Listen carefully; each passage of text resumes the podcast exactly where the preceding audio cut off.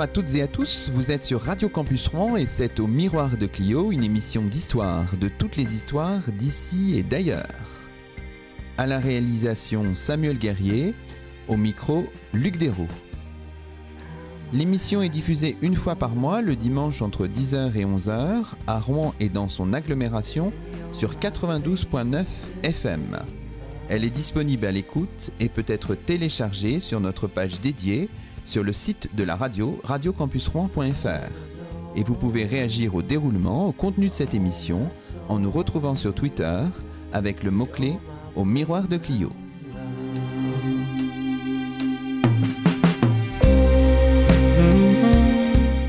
Quelques mots d'abord pour vous souhaiter, il est encore temps de le faire au nom de la petite mais dynamique équipe d'Au Miroir de Clio, une excellente année 2018, pleine de joie et de découvertes. C'est aujourd'hui la quatrième émission de la cinquième saison d'Au Miroir de Clio et nous avons le plaisir d'accueillir à notre micro Jean-Numa Ducange. Bonjour à vous. Bonjour. Jean-Numa Ducange, vous êtes maître de conférence en histoire contemporaine à l'Université de Rouen et vous avez publié en avril 2017 une biographie de Jules Gued sous-titrée L'anti-Jaurès avec un point d'interrogation. Cet ouvrage est paru chez Armand Collin dans la collection Nouvelle biographie historique dirigée par Vincent Duclerc. Alors peut-être pour commencer, Jean-Numa Ducange, il serait bon de présenter en quelques mots le, personnage Jules Gued avant qu'on entre dans le vif du sujet et dans les contours de votre projet biographique parce que Jules Gued n'est pas forcément euh, connu enfin c'est quelqu'un un personnage un petit peu oublié finalement. Jules Gued n'est effectivement pas très connu mais il faut quand même rappeler que c'est un des fondateurs du Parti socialiste en 1905 donc avec Jean Jaurès. Il se trouve que pour toute une série de raisons la mémoire collective l'a peu retenu, même si pendant toute une période il a quand même été assez célèbre. Et ça me paraissait intéressant, à l'heure de la crise profonde de la gauche française, du Parti socialiste et de quelques autres organisations, de revenir sur les origines à travers le prisme d'un personnage qui certes est désormais peu connu, mais qui à l'époque a pesé de tout son poids sur un certain nombre de points. Donc Jules Guette, c'est un révolutionnaire euh, qui incarne euh, l'introduction du marxisme en France, en tout cas une certaine introduction du marxisme en France, qui a été le un des premiers fondateurs donc euh, du Parti ouvrier en 1879 et qui de ce point de vue a joué un rôle décisif dans l'histoire des partis politiques, même de la Troisième République. Et puis ensuite, il a été au cœur du dispositif d'unification qui a permis la création d'un parti socialiste unifié en 1905. Donc euh, à la fois pour des raisons politiques et idéologiques, c'est un personnage très important, on va dire, de la fin 19e et du début du 20e siècle un personnage qui incarne aussi presque physiquement d'une certaine manière cette période-là, parce que on a des portraits de lui. On a parlé à un moment de la République des Jules. Alors, on faisait pas forcément référence à ce Jules-là, plutôt Jules Ferry ou d'autres, mais c'est aussi une figure qui, nous fait penser à cette période-là. Comment on peut le, décrire euh, physiquement, peut-être pour nos auditeurs, euh, Alors, C'est un personnage, donc, effectivement, euh, élancé, qui est connu pour avoir sa barbe, qui a un regard particulièrement acéré, etc. Et surtout, c'est un très grand orateur. C'est quelqu'un qui a beaucoup marqué les consciences à l'époque. On en a des descriptions nombreuses à travers la presse. Et il incarne, si vous voulez, bon, non seulement ce côté donc grand orateur, donc parmi d'autres de la Troisième République, qu'il a été pendant toute une période parlementaire, mais c'est aussi quelqu'un qui a été exilé pendant toute une période, qui a traversé plusieurs pays, qui a été pourchassé parce que c'était un révolutionnaire dont les gouvernements ne voulaient pas. Donc de ce point de vue-là, il est très 19e siècle, c'est le siècle des exilés comme le disent un certain nombre d'historiens. Et lui, il a vraiment, euh, comment dirais-je, été persécuté, passé par toute une série de, de confrontations avec l'appareil d'État. Donc de ce point de vue-là, il incarne aussi euh, la Troisième République. Alors pendant toute une période, pas du côté institutionnel, plutôt du côté contestataire, même si on y reviendra peut-être, il finit ministre en 1914. Et de ce point de vue-là, oui, je pense que pour reprendre votre expression bien célèbre de la République des Jules, il faut intégrer ce Jules-là pour bien avoir un panorama complet, euh, non seulement des hommes d'État de la Troisième République, mais aussi de ceux qui, à l'époque, la contestaient parce qu'ils la jugeaient notamment insuffisamment sociale pour revenir juste un instant sur son, son portrait physique, c'est quelqu'un d'assez maigre, d'assez élancé. Oui. Avec un côté un peu prophétique, presque, avec cette barbe. Enfin, oui, oui, certains l'ont comparé à, soit à des figures religieuses. Alors, parfois, comment dirais-je, pas forcément pour le, valoriser. Oh, il a été surnommé le Torquemada à l'Orgnon par un certain nombre de, ses adversaires, c'est-à-dire pour dire vraiment l'espèce d'un grand inquisiteur qui rappelle des grandes figures de l'Église, prêt à tout pour imposer ses visions. Bon, c'est vrai qu'il a un aspect physique qui a, qui a beaucoup marqué, et puis il faut bien voir que nous sommes à une époque où cela joue beaucoup, alors si tant est que c'est disparu depuis, le physique des hommes politiques. Et c'est vrai que euh, je crois que cela, couplé avec son immense talent oratoire, a beaucoup marqué les consciences. Et quand on dit les consciences, bon, il y avait l'opinion publique qui pouvait prendre connaissance d'un certain nombre de choses à travers la presse, etc. Mais il y a dans les congrès politiques, il y a au Parlement, il y a ces lieux où Gued a été présent où il est souvent beaucoup intervenu, et ses interventions ont beaucoup marqué les contemporains. Et c'est vrai que c'est spectaculaire de voir comment il a disparu ensuite de la mémoire collective, car à l'époque, il ne fait aucun doute que Gued est un des grands hommes politiques du moment, hein, lorsqu'il meurt en 1922, donc il euh, faut souligner qu'il a déjà une longévité assez exceptionnelle pour l'époque, en plus c'est quelqu'un de chétif, plutôt malade, qui a plusieurs maladies, etc. Et en 1922, lorsqu'il meurt, toute la presse parle de lui. Hein. C'est pas genre un, député d'une circonscription dont seuls les, habitants de la circonscription euh, connaîtraient le nom. Pas du tout. C'est un homme politique, une grande figure nationale, voire internationale. Et donc de ce point de vue-là, est, il est absolument euh, décisif de, le souligner. Hein. Le Figaro fait par exemple tout un article, une nécrologie importante lorsque Gad meurt. Donc c'est vraiment quelqu'un d'assez central dans la vie politique de l'époque, sans occuper directement les, premières loges, mais tout de même. Là, on a campé un petit peu le, profil du personnage. Alors votre projet biographique à vous, si on en avait à en faire un petit peu la, genèse, c'est un travail de commande ou c'est une initiative qui vient de, vous-même en particulier? Enfin, comment comment s'est fait cette alchimie? Très honnêtement, c'est un petit peu des deux. Alors, en 2014, il y avait eu le centenaire de l'assassinat de Jean Jaurès, qui était infiniment plus connu. Bon, moi, m'intéressant à l'histoire des gauches, du marxisme, j'avais pas mal travaillé sur les confrontations de Jaurès avec euh, les sociodémocrates allemands les, les, plus puissants dans le socialisme international de l'époque.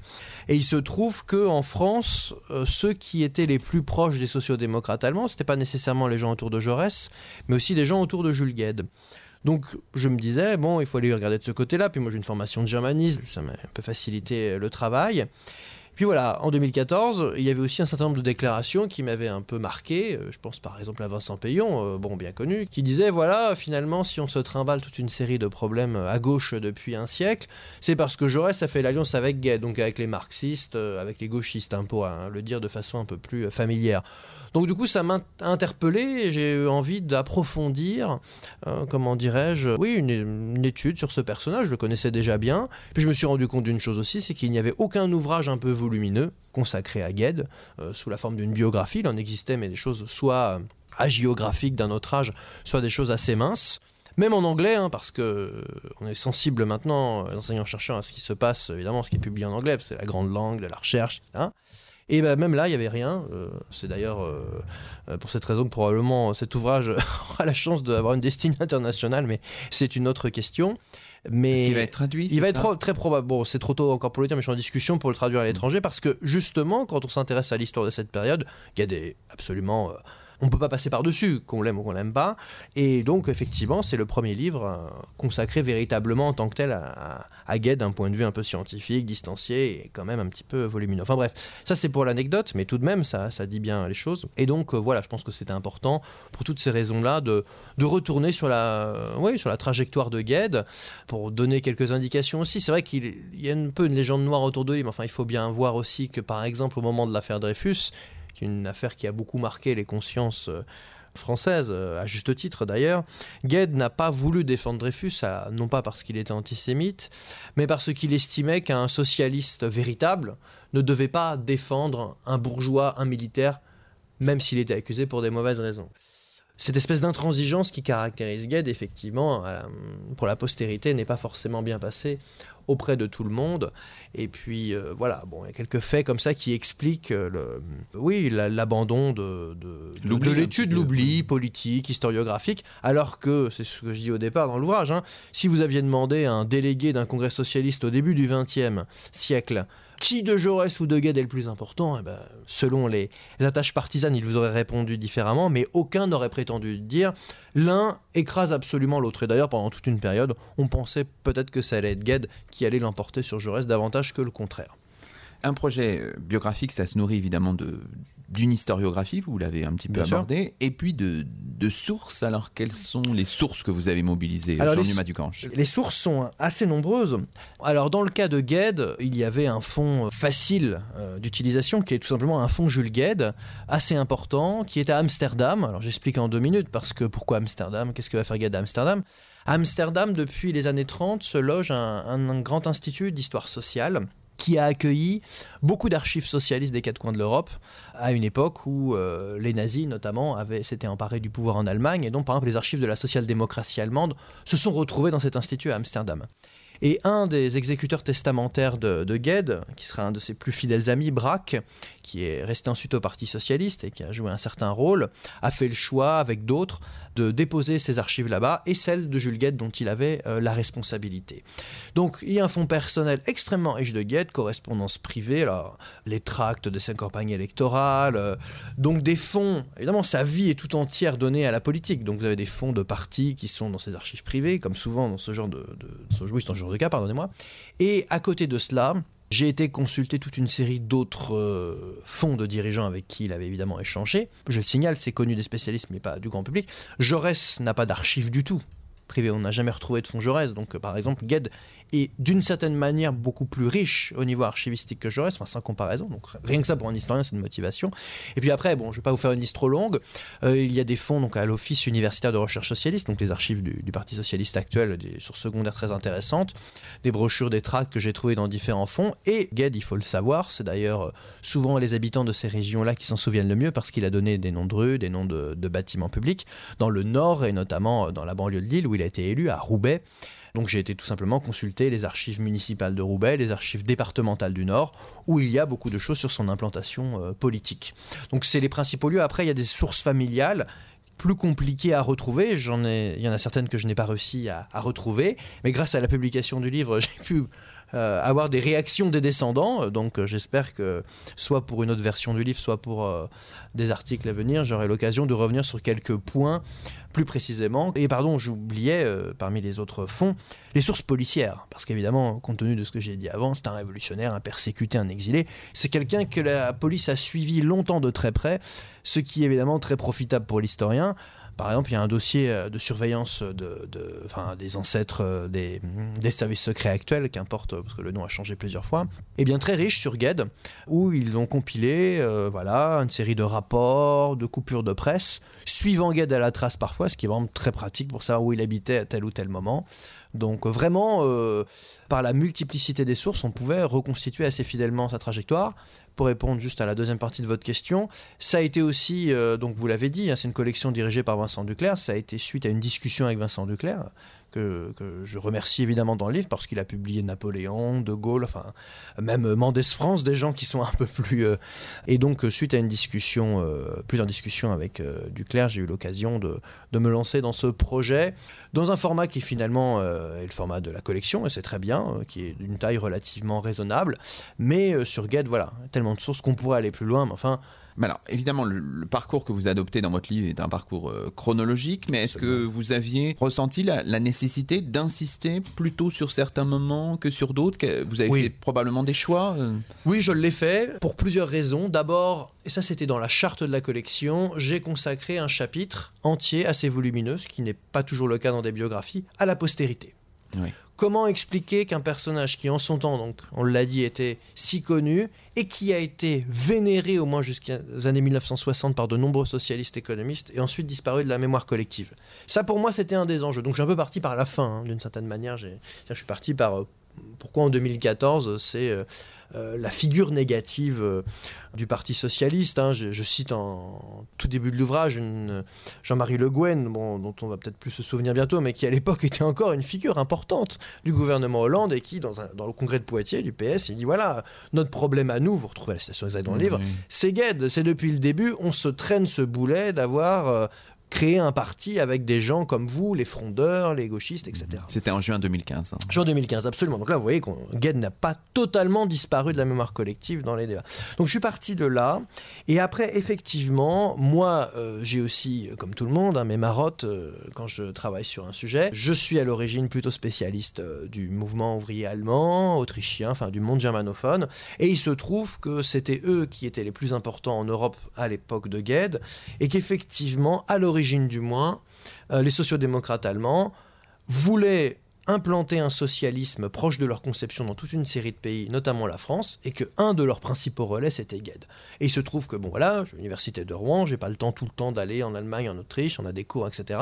Donc pour moi Gued c'était aussi une occasion de rester sur mes Allemands, si je puis dire, qui sont très en lien avec Gued, tout en traitant d'un sujet qui explorait aussi euh, des données euh, spécifiques de la Troisième République. Mais voilà, cet aspect-là, d'ailleurs des, euh, collègues euh, qui ont rendu compte de l'ouvrage l'ont souligné, et c'est vrai que c'est ce que j'ai un peu privilégié ça, c'est un peu un guide international, transnational, bon c'est un exilé, hein, il va en Italie, en Suisse, donc c'est pas bidon, hein, bien sûr, mais c'est aussi quelqu'un qui fondamentalement a pris ses ressources intellectuelles plutôt en Allemagne, qui a pris modèle là-dessus et les Allemands y ont été longtemps sensibles. Donc euh, c'est pas pour faire du franco-allemand parce que c'est bien aujourd'hui, c'est la mode, mais c'est parce que c'est vraiment une histoire aussi franco-allemande Gued et tout en étant très enraciné dans le Nord, dans toute une série de réalités nationales, patriotiques, Gued est aussi longtemps quelqu'un à une époque où donc la majorité de sa vie, quand même, c'est sa vie politique, euh, l'Alsace-Moselle était rattachée à l'Allemagne, donc euh, toutes ces problématiques-là sont très présentes. Et pour Goethe, c'est très important, cette solidarité France-Allemagne, quand bien même elle échoue euh, en 1914, mais il y a des raisons profondes à cela. Donc voilà, j'ai un peu privilégié cela, et il y a d'autres... J'ai aussi beaucoup insisté sur l'aspect histoire du marxisme en France, parce qu'on dit c'est l'introducteur du marxisme en France, donc ça c'est vraiment quelque chose qui m'intéresse. On vient de finir avec d'autres un ouvrage collectif sur le le marxisme en France parce que c'est le bicentenaire de naissance de Marx, donc c'est dans une longue durée aussi, hein, euh, cette interrogation, les spécificités de la gauche française, du surmoi marxiste, hein, comme dit notre ami Emmanuel Valls, et voilà. Il faut, faut dire aussi, un des problèmes du, biographe, j'imagine que ça a été le vôtre, c'est qu'il y a la sensibilité personnelle euh, qui peut intervenir par rapport à votre sujet. Dans quelle disposition étiez-vous par rapport à votre objet, c'est-à-dire Jules Guette Est-ce que vous étiez intéressé par le personnage? Et Comment fait-on pour prendre du recul par moment? Enfin, c'est, ça peut être une problématique. Il faut pas trop s'attacher, mais pas trop se détacher non plus. Enfin, faut trouver ça probablement juste équilibre. Non, vous avez raison. J'avais un collègue qui m'avait écrit alors que j'étais en train d'écrire ce livre. Me disait, je ne sais pas comment tu fais pour pouvoir écrire autant de pages sur un personnage aussi horrible.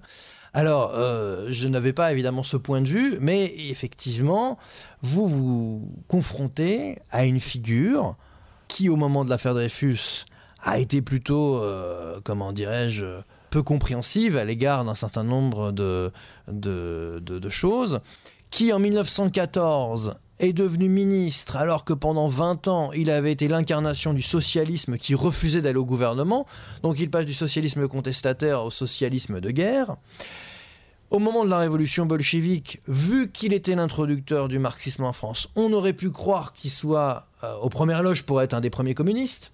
C'est pas le choix qu'il fait, il reste à la vieille maison avec Léon Blum. Bref, si vous voulez, il y a un côté, euh, bon, euh, on prend un personnage qui, effectivement, pendant toute une série de, de périodes, a plutôt tendance à ne pas inspirer spontanément la sympathie. Sauf que il n'est pas inintéressant quand on est historien de prendre un peu euh, ouais, à revers certaines choses et de se dire bah, pourquoi pas travailler un peu sur les anti-héros aussi, sur ceux qui à la limite euh, ont eu une, euh, une importance très grande mais que l'on a oublié. Mais finalement j'avais un peu envie de prendre le contre-pied aussi, hein, il faut bien le dire, le sous-titre c'est quand même l'anti-Jaurès, même a un point d'interrogation pour voir, attendez quand même, toute cette histoire-là s'est construite aussi, et je parle de l'histoire de la gauche française hein, dans ces dans son identité profonde avec Gued, et à l'explorer, euh, cette histoire, et à découvrir ce personnage euh, dans le détail, eh bien, j'étais plutôt parti d'un a priori assez négatif tout en m'y intéressant beaucoup. Et je l'ai découvert plus drôle, je dirais d'abord, en le lisant. Hein. c'est un journaliste pendant toute une période assez, marrant finalement. Il faut, se remettre dans le contexte de l'époque, on n'est pas mort de rire non plus en lisant, mais enfin quand même. Euh, assez habile quelqu'un qui est beaucoup plus pragmatique qu'il en a l'air, c'est-à-dire on a l'image de l'idéologue un peu figé, le donneur de leçons, mais qui sait très bien s'habituer à la situation politique. Et ensuite, alors je ne sais pas si c'est une, spécifiquement une qualité, mais c'est quelqu'un, sans le théoriser, car il l'écrit pas, parce que c'est pas quelqu'un de l'écrit, c'est plus quelqu'un de l'oral, un, journal, enfin, un journaliste, c'est quelqu'un de l'écrit, mais qui écrit des choses assez brèves. C'est quelqu'un qui comprend assez vite comment se mettent en place les mécanismes de la politique moderne, y compris en termes de professionnalisation, de propagande, comment se faire élire dans une circonscription, mmh. et qui sait très bien naviguer sur qu'est-ce qu'il faut dire au Congrès, qu'est-ce qu'il faut dire dans la circonscription, qu'est-ce qu'il faut dire au Congrès international. Alors, D'ailleurs, Robert Michels, hein, grand sociologue du début du XXe siècle, qui analyse la vie politique, plutôt à partir de la social-démocratie allemande, donc qui, écrit un ouvrage sur les partis politiques, un classique de la sociologie et des sciences politiques, parle pas mal de Gued de façon significative. voilà, mais on a découvre un Gued aussi qui est quelqu'un, euh, comme disent les journalistes en politique aujourd'hui, qui sait rebondir. C'est-à-dire, c'est, il, est jamais battu. Alors évidemment, on sait qu'à la fin de l'histoire, il est plutôt euh, marginalisé, minoré, mais c'est quelqu'un qui sait s'entourer de fidèles qui sait euh, se séparer d'eux parfois virulemment euh, quand des questions se posent. Et voilà, donc c'est euh, quelqu'un dont la découverte, je ne sais pas si ça le rend plus sympathique, mais en tout cas ça le rend véritablement intéressant. et, et je me disais je me plongeais dans des vieilles histoires socialistes un peu ennuyeuses. Bon, moi ça m'intéresse, je dis ça va intéresser d'autres, mais bon, peut-être pas non plus les larges masses. Alors je ne dis pas quand l'État s'intéressera à les larges masses, mais tout de même, on découvre un homme politique qui est effectivement plutôt un doctrinaire à la base, un persécuté, quelqu'un qui a fait de la prison, et qui finalement découvre le jeu politique moderne, le parlementarisme qui s'installe, et qui s'y adapte finalement très bien, et qui sait, qui sait y faire, même à la surprise d'ailleurs d'un certain nombre de ses camarades. Bon, bah écoutez, ce que je vous propose, c'est avant de rentrer dans le, un petit peu dans le détail de la biographie, de reprendre les choses euh, par le menu, c'est de marquer peut-être une première pause dans cette euh, émission au miroir de Clio sur Radio Campus Rouen, en compagnie, euh, je ne sais pas si ça vous conviendra, en compagnie de Barbara. C'est Si la photo est bonne sur Radio Campus Rouen.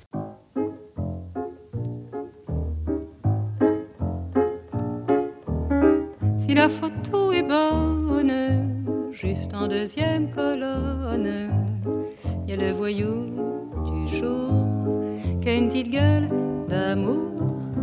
Dans la rubrique du vice, y a l'assassin de service qui n'a pas du tout l'air méchant, qui a plutôt l'œil intéressant, coupable ou non coupable, s'il doit se mettre à table, que j'aimerais qu'il vienne la mienne. Si la photo est bonne, il est bien de sa personne, plus l'air d'un assassin que le fils de mon voisin, ce gibier de potence, pas sorti de l'enfance, va faire sa dernière prière pour avoir trop aimé sa mère Bref, on va pendre un malheureux qui avait le cœur trop généreux.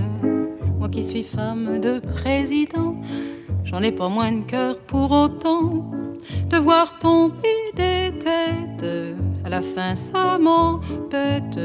Et mon mari, le président, qui m'aime bien, qui m'aime tant, quand j'ai le cœur qui flanche, tripote la balance si la photo est bonne, qu'on m'amène ce jeune homme, ce fils de rien, ce tout est pire, cette crapule au doux sourire, ce grand gosse au cœur tendre, qu'on n'a pas su comprendre.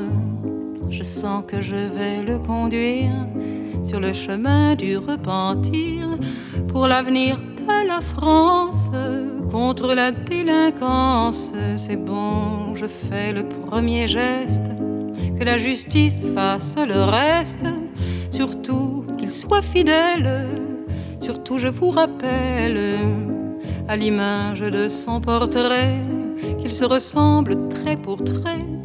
C'est mon ultime condition pour lui accorder mon pardon, qu'on m'amène ce jeune homme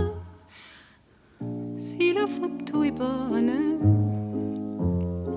si la photo est bonne, si la photo est bonne.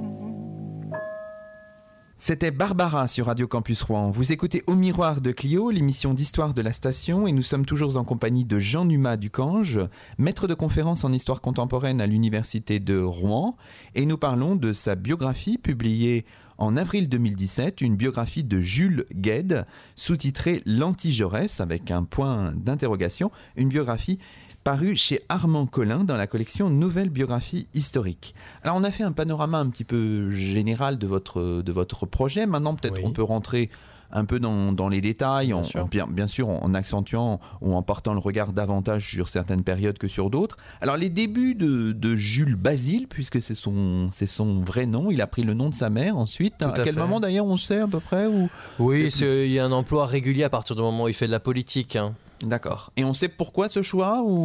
Oui, c'est un choix qu'un certain nombre de gens faisaient à l'époque, c'était pour ne pas compromettre euh, le nom de leur père. Alors, Jules Basile est né à Paris en 1845. Alors, euh, sa formation est intéressante. Les premiers postes administratifs qu'il occupe sont assez modestes à la préfecture de Paris. Oui, absolument. si vous voulez, Gued est quelqu'un qui, à la base, effectivement, a occupé des, des postes de fonctionnaires divers et dont la première véritable expérience politique a été le journalisme. C'est important de le souligner car il gardera un peu cette plume euh, caustique, un petit peu enflammée à l'égard de ses adversaires, hein, d'ailleurs aussi avec ses partisans. Et donc Gued devient assez rapidement un, journaliste politique dans différentes villes. Alors c'est quelqu'un qui grandit dans l'opposition au Second Empire, hein. c'est les châtiments de Victor Hugo, c'est tout cela, il est, dans cette opposition de gauche au Second Empire, c'est d'abord un républicain, et il va se fixer dans une première ville, enfin c'est là où il a sa première véritable expérience journalistique, pendant deux ans, entre 69 et 71, évidemment des dates très importantes, hein, la guerre franco-prussienne, la commune de Paris, il est à Montpellier à ce moment-là. Et à Montpellier, il est, alors là il ne faut pas du tout en faire encore un marxiste, c'est un républicain radical, c'est un républicain avancé, qui est un chaud partisan de la République, et ça explique en partie une forme d'attachement à la nation qu'il aura toujours, et ça se verra bien en 1914. Il est aussi un, un chaud patriote, si je puis dire, pendant la guerre de 70. Pendant la Commune de Paris en 1871, il est loin, enfin je veux dire Montpellier est véritablement loin de Paris à ce moment-là, et la Commune de Paris est assez isolée, mais il écrit déjà des articles favorables à la Commune, ce qui lui vaut d'ailleurs des premières condamnations. Donc c'est quelqu'un d'engagé assez rapidement, et qui vraiment, voilà, après avoir occupé quelques postes administratifs, je dirais sans grande importance, se fait remarquer véritablement. Il passe dans plusieurs villes, il je passe sur Toulouse, il est passé quand même un petit peu à l'origine, mais c'est Montpellier son premier port d'attache, si je puis dire, et c'est là où véritablement il est, euh, il se fait remarquer, qu'il devient un petit peu connu. Euh, au moment de, de la guerre de 70, la défense à outrance, euh, Gued est quelqu'un de connu localement, si je puis dire d'ailleurs, un certain nombre de rues et d'édifices euh, publics à Montpellier. Le euh, lycée, un, lycée notamment. et, contrairement, c'est amusant, contrairement à ce qui s'est passé dans, dans, le Nord, on a pas mal d'écoles, mais pas de Tout lycée. À fait, pas de lycée. Le seul lycée en, France, en tout cas en France métropolitaine, oui, c'est le lycée de Montpellier. De Jules Gued, Jules Gued. Donc il a laissé une marque assez forte. Là, vraiment comme personnalité, je dirais plutôt régionale. Mais déjà, on a, une, on a déjà encore une fois, cette, euh, cette verve, si je puis dire. Et puis le fait qu'il soit condamné, vous savez, après, euh, c'est quelqu'un qui va être condamné régulièrement pour des raisons politiques et il saura plus tard le rappeler à, ses camarades qui parfois, comme Jaurès, ont été plutôt des universitaires, euh, qui ont eu des parcours plus lisses, disant moi je suis le socialiste qui a combattu euh, plusieurs fois l'État bourgeois, je sais de quoi je parle, j'ai été condamné. Donc il a une espèce d'aura comme ça, une légende qui vient du fait que c'est quelqu'un qui effectivement a, risqué euh, sa vie, enfin une partie de sa vie, à défendre ses idées. D'accord, donc ça c'est la période de Montpellier. Alors évidemment, avec, euh, avec la commune vient, vient, vient assez vite le, temps de l'exil à partir de 1871. Tout à fait. Alors, euh, plusieurs étapes. Euh, bon, l'étape la plus importante, c'est la Suisse. Il va y avoir aussi un, quelques années en Italie. Alors, il est toujours plus ou moins suivi par la police. Il est, il est là aussi persécuté. Mais ce qui est intéressant, c'est qu'en Suisse, il va faire la connaissance d'un certain nombre de militants il va croiser par exemple des gens comme James Guillaume et des militants plutôt anarchistes. Il va y avoir toute une phase où Gued va être euh, plutôt du côté des anarchistes, y compris contre Marx à l'époque, donc contre les marxistes, alors, parce que Gued sera ensuite un des grands représentants du marxisme, mais à cette époque-là, il est plutôt anarchiste. Et cette phase anarchiste est intéressante parce que euh, il ressort de Gued quelqu'un qui s'affronte à l'État, qui a une, vision négative de l'État. Et il y aura toujours ce côté un peu euh, libertaire chez Gued que l'on retrouvera à plusieurs reprises dans son existence. c'est un personnage contrasté parce qu'à la fois, euh, je disais tout à l'heure, républicain, patriote, oui, bien sûr, donc euh, de ce point de vue-là, attaché à l'État, puis là, plutôt anarchiste, critique de l'État. Donc voilà, c'est quelqu'un, si je puis dire, se cherche à ce moment-là. Mais est-ce qu'il n'y aura pas une, excusez-moi, est-ce qu'il aura pas une relecture un petit peu de cette période-là plus tard? Ah si, bien sûr, parce que évidemment, il s'affrontera ensuite très violemment avec les anarchistes et les anarchistes lui ressortiront un certain nombre de textes. Et lui, c'est euh, plutôt une période qu'il veut, qui veut oublier par la suite ou? Évidemment, c'est pas la période qui va mettre le plus en avant, puisque lui, ensuite, il se veut être le tenant du marxisme, donc, euh, enfin, celui qui le porte-parole du marxisme en France. Donc, il va pas souligner euh, la période pendant laquelle il a été très hostile mmh, à Marx. Mais, comment dirais-je, je pense qu'il il en a gardé quelque chose. C'est peut-être pas forcément évident, mais au bout, bout d'un certain moment, je me suis dit ça. Il y en a un côté un peu libertaire, anard. Euh, quand il est tout seul au Parlement, il vote tout seul, même contre son propre groupe, contre ses propres camarades. Il dit c'est pas grave, moi j'ai raison devant l'histoire. Enfin, il a des côtés comme ça, Tony Truant, qui lui viennent de cette période, à la fois de persécution, puis de fréquentation, donc de gens très différents. Weigand, c'est quelqu'un qui, euh, c'est pas une ligne droite, il a quand même euh, fréquenté des républicains, des anarchistes, euh, vécu dans plusieurs pays, ce qui est assez exceptionnel à cette époque-là. Et finalement, donc après euh, toute une euh, série d'exils, alors l'Italie joue aussi un rôle assez important, il y reste plusieurs années. C'est là que se, cristallise un petit il peu lit beaucoup. les choses. Il lit beaucoup, d'après ce que l'on sait, il lit beaucoup, il correspond avec les camarades qu'il a déjà rencontrés précédemment. Si j'ai bien compris, je crois que c'est à ce moment-là qu'il lit des... des, ce qu'on appelle des néo-babouvistes, les premiers communistes français de la première moitié du 19e. Il lit un roman révolutionnaire euh, qui s'appelle Que faire de Tchernyshevsky, donc un roman d'un exilé russe. Euh, c'est important parce que le Que faire de Tchernyshevsky, euh, Lénine, quand il théorisera le parti politique dans son livre Que faire, il reprendra ça de ce roman. Donc c'est un roman ou totalement oublié aujourd'hui, mais qui a beaucoup marqué ces, ces exilés, ces révolutionnaires de cette époque-là. Donc il lit et progressivement, effectivement, il se rapproche euh, des conceptions euh, de Marx. Alors dire qu'il est déjà marxiste à cette époque-là, ce sera audacieux. Certains même considèrent qu'il n'a jamais vraiment été marxiste parce qu'il a mal assimilé un certain nombre de choses. Enfin voilà, c'est des périodes, une période de formation assez importante, sur laquelle on n'a pas, pas, forcément toutes les sources qu'on. Ce n'est pas la période euh, sur laquelle il y a le plus de mhm. sources effectivement. Alors Là encore, il y aurait un travail plus approfondi à faire que je n'ai pas fait parce que j'ai privilégié ce que j'ai dit précédemment, plus le côté les rapports avec l'Allemagne ensuite qui sont extrêmement riches et denses. Mais il y aurait certainement encore des choses peut-être à voir sur ces lectures en Italie, euh, etc. Euh, sur Montpellier, par exemple, il y a eu des articles euh, régionaux et tout assez denses mhm. que je reprends d'ailleurs, qui sont assez intéressants. Alors l'Italie, donc euh, le retour d'Italie, c'est 1876, hein, c'est ça. Mhm. Et là, la, la, période qui suit est une période aussi très très importante pour lui. Oui. Alors là, il va, aussi il va commencer à se, à se faire connaître. C'est là qu'il va fonder un journal en 1877 qui s'appelle L'égalité. Donc euh, le nom est tout un programme qui est considéré comme. Euh, alors au départ, il n'est pas vraiment marxiste, mais il va de plus en plus être imprégné des thématiques marxistes. Il va le faire avec euh, de plus en plus avec un, son ami Paul Lafargue, qui est le gendre de Karl Marx. Donc ce duo, qui d'ailleurs est un duo compliqué, hein, ils ne s'entendent pas toujours bien, Gued Lafargue, à travers le journal L'égalité, qui va devenir le journal Le Socialiste en 1885, et eh bien là on peut dire qu'il entre véritablement euh, dans l'histoire euh, nationale comme un des premiers introducteurs des thématiques marxistes à travers ce journal en France. Il va publier alors un texte qui s'appelle Un essai de catéchisme socialiste. On n'hésitait pas à l'époque à, à prendre le contre-pied d'église tout en se référant à son vocabulaire. Hein. C'était euh, voilà en 1878.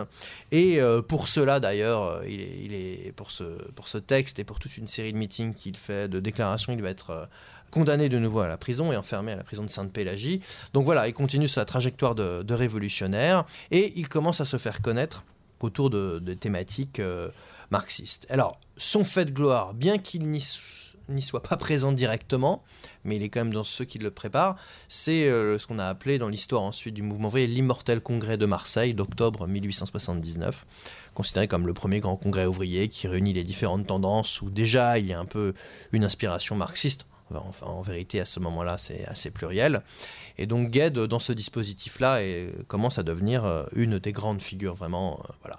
Et juste pour achever cette première séquence, parce qu'après, il devient véritablement vraiment plus connu, c'est que pour ce parti ouvrier, qui est le premier parti ouvrier donc euh, créé en France, qui sera qu'on appellera ensuite le Parti ouvrier français, à partir de 1893, signe peut-être d'une nationalisation de, du parti, c'est un Mhm. débat. Gued, avec Lafargue et Malon, vont discuter à Londres, rencontrer Karl Marx, qui était encore vivant à cette époque-là, pour discuter du programme du parti. Ça, c'est très important, parce que d'une certaine manière, si on veut comprendre toute la suite, il faut bien avoir en tête cela. La légitimité historique de Gued vient donc, hein, ce que j'ai dit, l'exilé persécuté, mais en 1880, il a été voir Marx en personne, discuter du programme et des considérants du Parti ouvrier. C'est un texte assez connu, hein, en faculté d'histoire, souvent étudié dans les premières années. Et en fait, Marx n'a pas ajouté des choses si euh, sensationnelles que cela. Il a ajusté, il a discuté. Mais voilà, simplement, Gued pourra dire Moi, le premier programme adopté par le premier Parti ouvrier français, moi, je l'ai discuté avec Marx. Donc, enfin, il ne dit pas C'est le forcément. saut de légitimité. Il y a un une forme peu. de seule légitimité qui fera que jusqu'au bout, il sera extrêmement respecté parce que, Ah oui. euh, évidemment, euh, on ne pouvait pas non plus. On pouvait dire le marxisme, ceci, cela, c'est mal, on n'est pas d'accord avec telle ou telle ligne, mais tout de même, cela euh, imprègne, et pendant longtemps, euh, dans le Parti Socialiste, bien après la mort de Gued d'ailleurs, Marx sera une figure très respectée. Donc le fait que Gued, non pas son premier fait de gloire, mais un des grands faits de, de son existence de cette époque, ça a été, pardonnez-moi de discuter, le programme du- de ce qui est finalement le premier parti socialiste en France, Mhm. en première tendance, avec Marx, c'est effectivement absolument fondamental. Et après commence une longue histoire de débats, de scissions, que je que j'épargne en partie aux lecteurs hein, d'ailleurs, mais je donne les grands traits, entre ceux qui vont davantage valoriser les idées marxistes, les idées révolutionnaires contre d'autres. Tout ça euh, mériterait euh, plus grand examen, mais tout de même, c'est ça le, cœur de, de son... Et à partir de là, et jusqu'à la fin, il restera extrêmement attaché à Marx au marxisme, enfin à une certaine lecture du marxisme un peu caricaturale, mais c'est vraiment important de, de souligner, je crois, ce fait-là, sachant que Marx meurt relativement peu de temps après, donc en 1883. Et, le rapport avec euh, notamment les, socialistes allemands euh, à l'époque, dans ces années 1880, quel est, quel est-il? Alors, Gued a été, et vous avez raison de le souligner, d'entrée de jeu, tout à fait euh, en contact avec un certain nombre de sociodémocrates allemands euh, présents à Paris. hein, une tradition d'exilés allemands en France. hein, Marx lui-même euh, ayant été entre 40 1843 et 1845 à Paris. Et il y a un certain nombre de, socialistes allemands présents à Paris, notamment euh, certains, Karl Hirsch et un autre qui s'appelle Höchberg, qui sont présents là et qui aide euh, Gued même matériellement à, faire vivre son journal L'égalité le socialiste. Donc c'est très important. Il, est- en contact à partir de là, donc je l'ai dit certes avec Marx, mais aussi avec des gens comme Wilhelm Liebknecht, euh, dont le fils Karl Liebknecht sera un des fondateurs ensuite euh, du Parti communiste allemand, d'August Bebel, qui est aussi euh, un nom qui a disparu, mais absolument fondamental pour la vie politique de l'Allemagne et même au-delà à l'époque. Voilà, il est très en contact avec euh, ces sociodémocrates allemands, que ce soit à Paris, que ce soit par courrier. Il faut voir qu'il y a quand même quelques déplacements, à Liebknecht venant en France de temps en temps. Donc ça, c'est vraiment fondamental. Pour lui, les grandes lignes directrices du marxisme passent par un contact avec ces sociodémocrates allemands.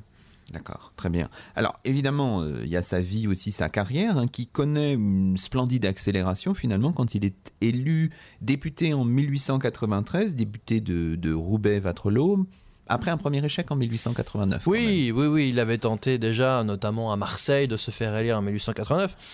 Alors Goethe, c'est intéressant hein, par rapport à ce que l'on disait sur la vie politique professionnelle. C'est un parachuté, hein, si. Oui. C'est un collègue Bah, on l'est bien forcément peut-être au début. euh, Ah, vous avez quand même des députés qui sont vraiment du cru, si je puis dire, mais vrai, je ne sais pas si c'est- une qualité euh, Non. spécifique, ça n'empêche pas certaines choses.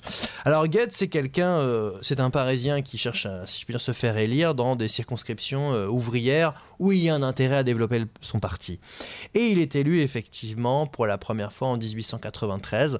Ce n'est pas une date anecdotique car c'est la première fois que les socialistes français, dans leur diversité, parviennent à constituer un poids au Parlement parce qu'ils sont une cinquantaine. Il n'y a pas de parti très identifié à l'époque, il y a une série de sensibilités socialistes, mais tout de même. Donc Gued est euh, à ce moment-là député en 1893. Il va euh, de temps en temps perdre la, circonscription, puis il parviendra à la reconquérir. Donc ça va rester l'homme euh, de Roubaix-Vatrelot, effectivement, de la périphérie de l'île, donc de façon très importante. Et il va être une des grandes figures de la Chambre, hein, quelqu'un qui fait des coups d'éclat. Enfin, là on peut voir, en lisant la presse de l'époque, l'époque.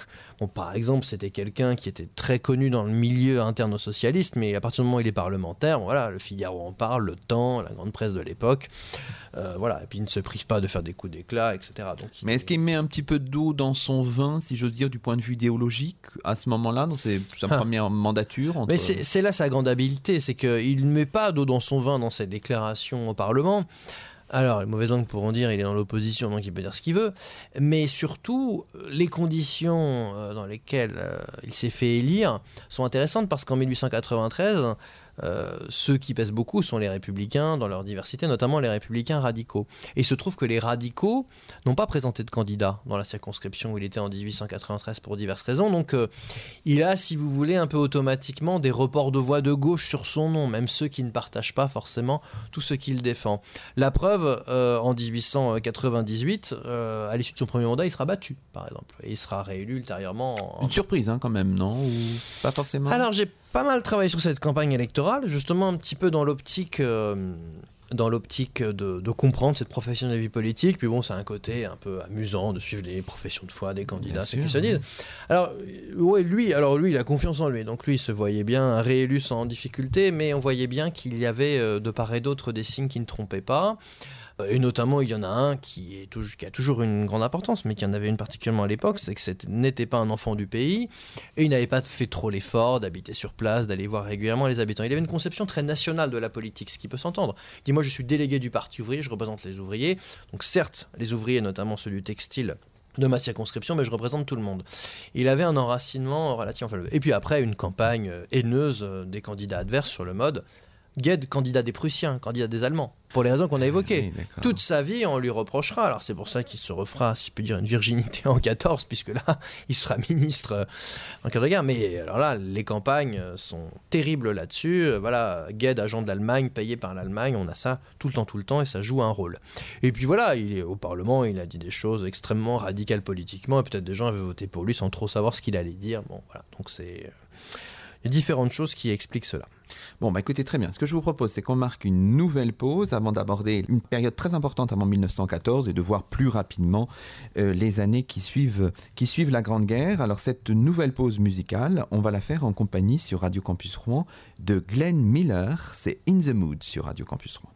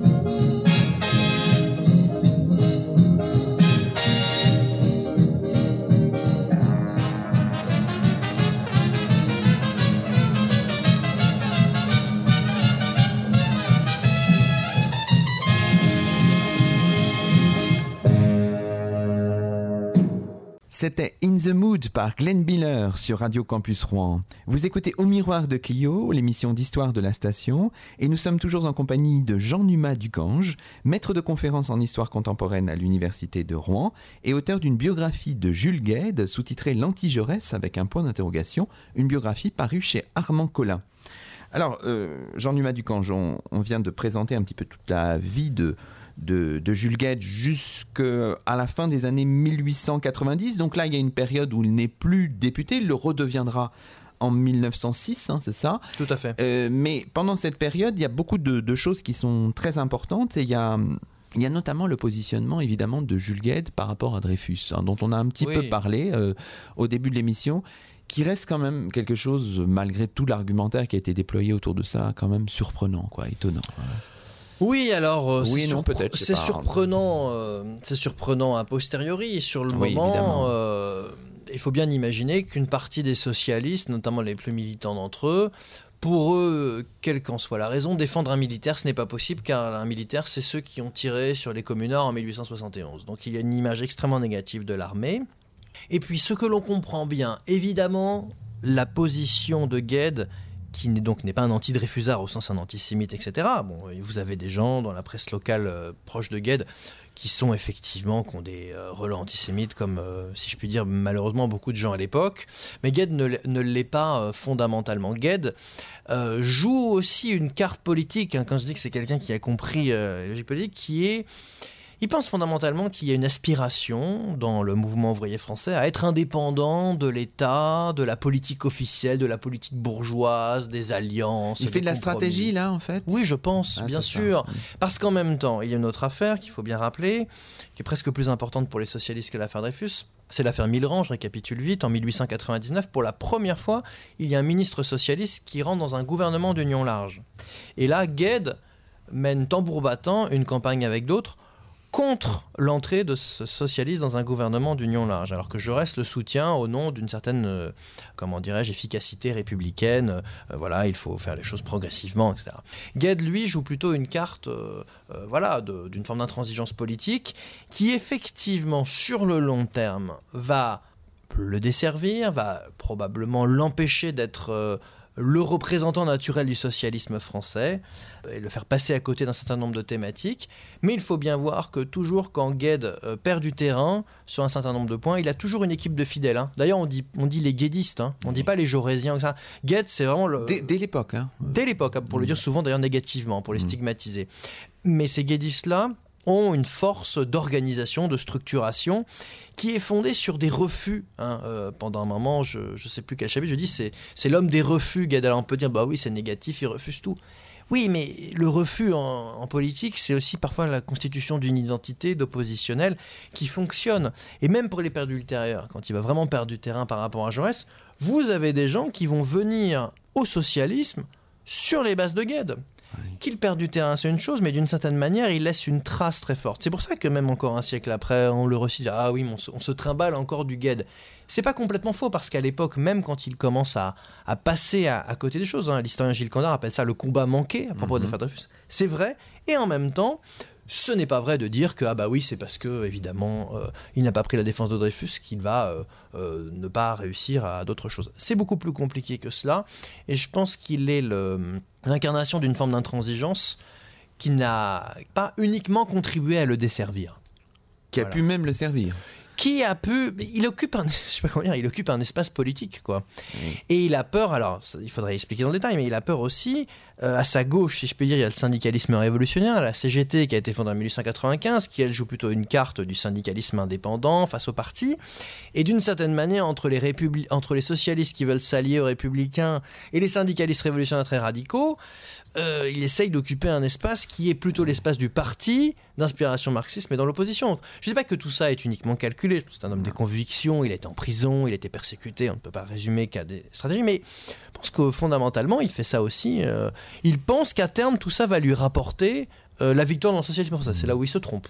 Mais ce n'est pas vrai que ça le marginalise complètement. Il suffit de regarder euh, les rapports de force au sein du parti sur toute une série de questions. Alors, euh, dans cette période des années 1898-1906, il y a évidemment la controverse de Lille en novembre 1900 avec Jaurès. C'est vraiment quelque chose de très important. Et ce, ce qui Oui. va structurer un peu toute l'histoire du socialisme. c'est- c'est très important parce qu'à l'époque, donc, on s'achemine vers la création de deux partis socialistes concurrents à cause de cette histoire ministérielle et à cause de l'affaire Dreyfus notamment. Euh, ils s'appelleront Parti socialiste français et Parti socialiste de France, personne ne voulant laisser l'intitulé Parti socialiste à l'autre. Ils parviendront à se mettre d'accord en 1905, mais effectivement, cette controverse Jaurès-Gued en 1900 est structurante parce que c'est là que euh, le débat réforme-révolution, euh, action dans les municipalités, euh, donc la question de Dreyfus, puis la question du rapport au pouvoir de l'État se pose, dans des termes qui effectivement feront que ces textes de Jaurès-Gued seront réédités à plusieurs reprises hein, jusqu'à nos jours, cette grande controverse.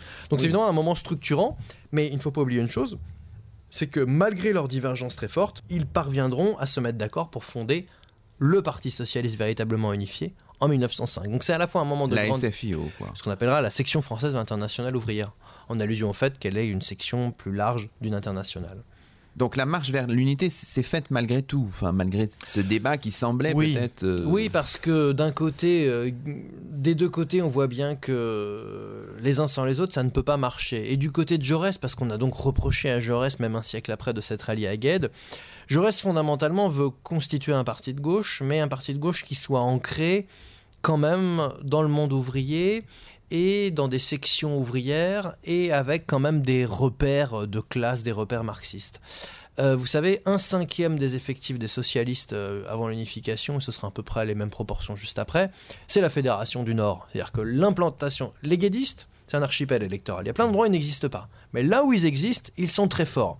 Il n'y a pas que les résultats électoraux nationaux, euh, où à la limite les guédistes sont pas si forts que ça, parce qu'ils ont. Mais par contre, en termes militants, ce sont eux qui ont construit le socialisme à l'origine. Et ça, Jaurès le sait bien.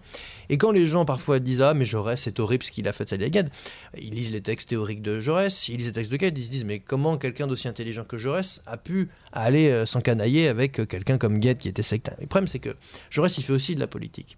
Et faire de la politique à l'époque, c'est comprendre que si on veut un parti socialiste unifié, susceptible d'occuper un espace politique fort, eh bien, on n'a pas le choix que de s'allier avec les guédistes. Et mieux vaut après discuter en interne. Et du côté de Gued, il est devant le fait accompli. Euh, justement, par rapport à ce que vous disiez tout à l'heure, l'affaire Dreyfus, il n'a pas réussi à implanter son parti partout. Donc, si vous voulez, c'est d'un commun accord. Ils ne sont pas que tous les deux, il y a notamment des figures comme Édouard Vaillant aussi, mais d'un commun accord qui se mettent d'accord pour fonder le premier parti socialiste. Mais qui est donc un compromis un peu complexe et ambigu dès le départ, ce qui explique bien des débats ultérieurs.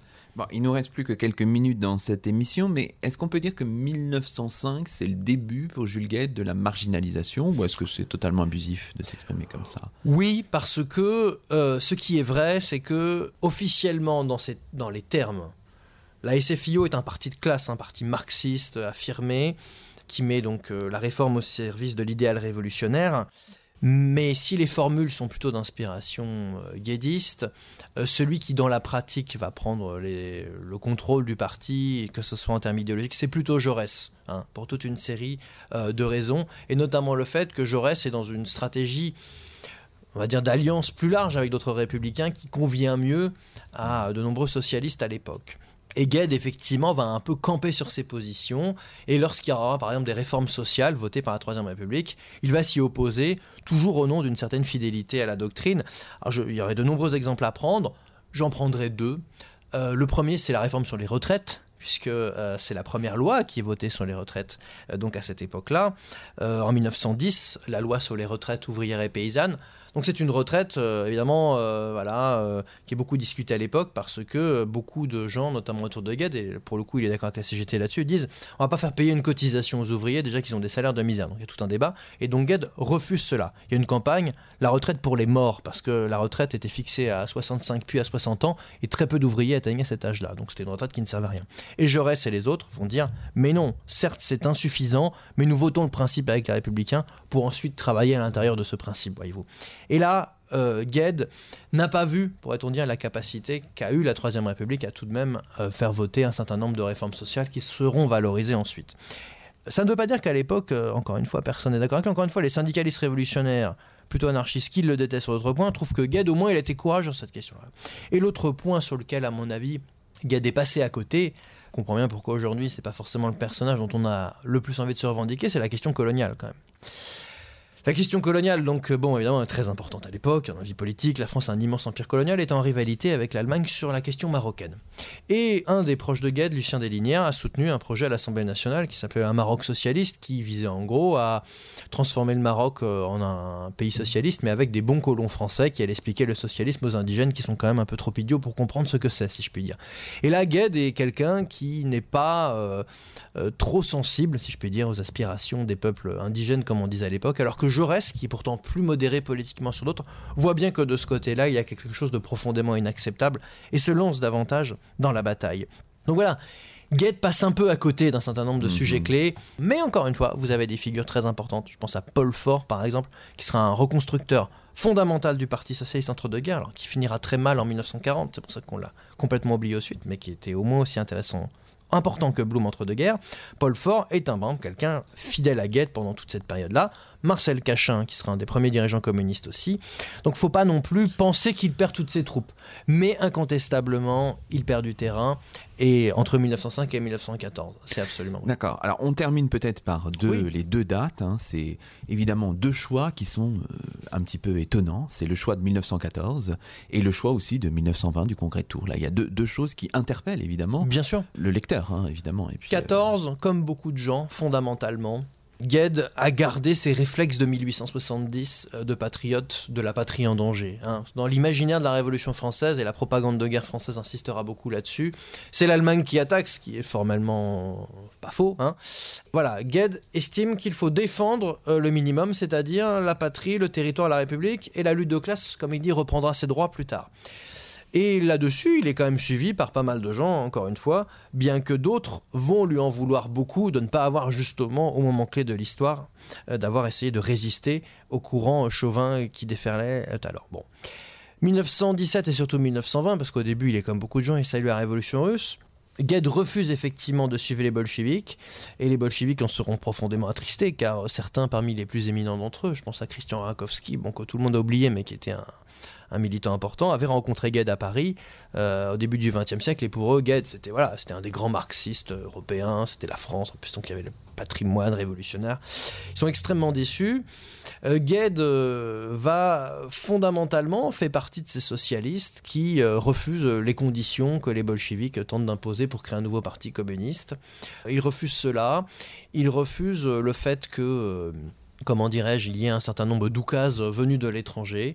Euh, je pense que Gued est très marqué par euh, cette culture finalement nationale patriotique qui l'empêche de voir cela. Et puis, euh, voilà, c'est beaucoup de marxistes pensaient que la révolution, ça devait avoir lieu en France, en Grande-Bretagne, en Allemagne, dans les grands pays développés il faisait partie des gens, ça regroupe, recoupe un peu ce que j'ai sur la question coloniale, qui n'étaient pas tellement prêts à accepter que la vague révolutionnaire vienne euh, de l'extérieur de, l'Europe de l'Ouest. Enfin, il ne leur évidemment pas dit comme ça, mais c'est pas c'est pas son monde, euh, voilà, fondamentalement. C'était pas sa logique.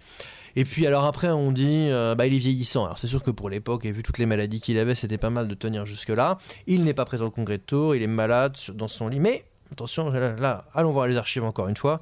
Il est en correspondance très régulière avec ses lieutenants euh, qui sont au congrès de Tours, mais ces lieutenants sont divisés parce qu'on en retrouvera autant chez les communistes que chez les socialistes. Et pour vous donner juste un exemple pour finir, en 1936, lorsque Léon Blum devient chef du gouvernement de Front Populaire, il lâche la direction du grand journal socialiste de l'époque, Le Populaire donc, et il le donne à un certain Alexandre Braque, qui avait été un des grands fidèles de Juliette. Au même moment, donc l'autre grand parti du mouvement ouvrier, c'est le Parti communiste qui justement devient un parti fort à ce moment-là. Son journal, c'est l'Humanité, et l'Humanité est dirigé par qui Marcel Cachin, un autre lieutenant de Gued. Donc pour bien voir à quel point Gued était importante dans cette période-là, il suffit de regarder dans les années 30. Certes, pour toute une série de raisons, on ne va plus se souvenir de Gued, hein, mais encore en 36, par exemple, les deux grands journaux du mouvement ouvrier étaient dirigés par deux très proches, fidèles de Gued, signe que même après sa mort, eh bien, son héritage continuera à être débattu pendant un certain nombre d'années. Bon, ben merci beaucoup, euh, Je Jean vous en prie. Ducange. C'est ainsi que se termine Au Miroir de Clio, l'émission d'histoire de Radio Campus Rouen. Nous étions aujourd'hui en compagnie de Jean Numa Ducange, maître de conférence en histoire contemporaine à l'Université de Rouen, auteur d'une biographie dont on vous recommande évidemment la lecture, une biographie de Jules Gued parue en avril 2017 aux éditions Armand Collin. On se retrouve dans quelques jours pour un nouveau numéro d'Au Miroir de Clio. À très bientôt sur Radio Campus Rouen. Merci.